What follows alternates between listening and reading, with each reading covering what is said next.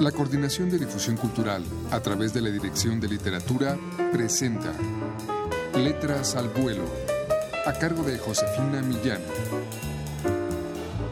Muy buenas tardes amigos.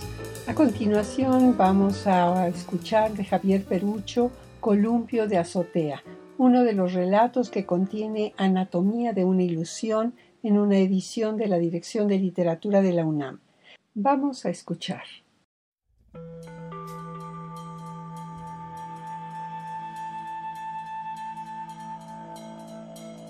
¿Que cómo sabía que el abuelo de la vecindad espiaba a Cristina mientras se bañaba? Ahora les cuento. Pasó hace unos meses. No fui a la escuela porque amanecí enfermo del estómago. Por los cólicos salí a prisa de la casa para ir al baño.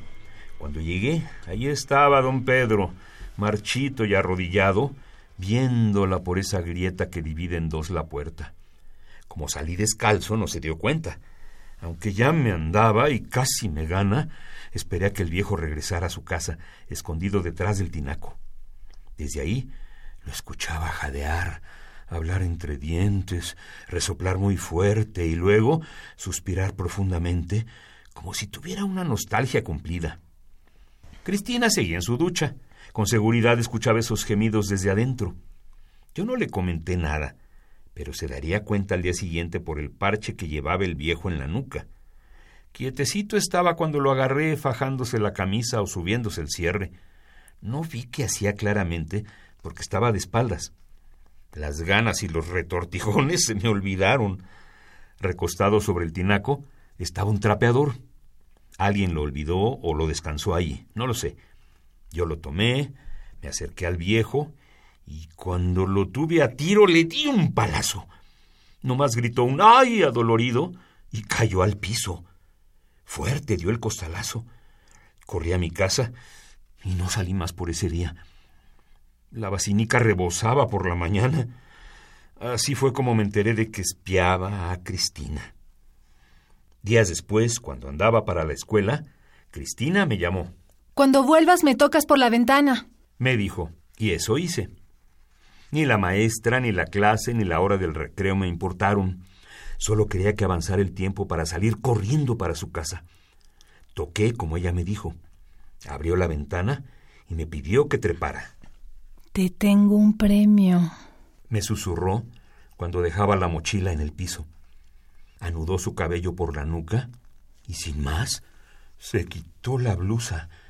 Después se paró frente a mí tan cerca que el calor de su seno se transminaba por mi playera.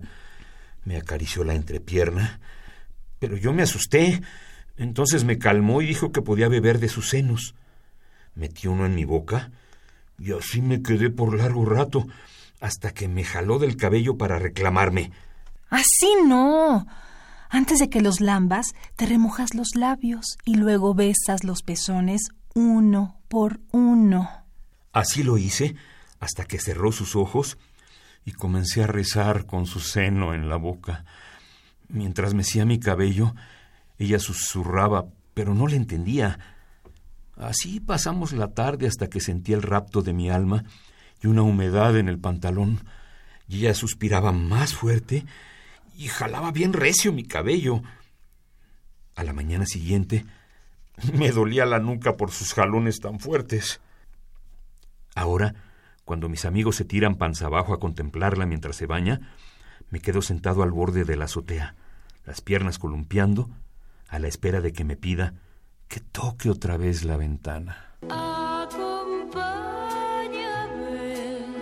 Bien amigos, les hemos ofrecido Columpio de Azotea de Javier Perucho. Adquieran ustedes este volumen Anatomía de una ilusión en todas las librerías universitarias o al teléfono 5622-6202. Muchas gracias por su atención. Gracias a María Sandoval y Juan Stack en la lectura. Se despide de ustedes Josefina Millán.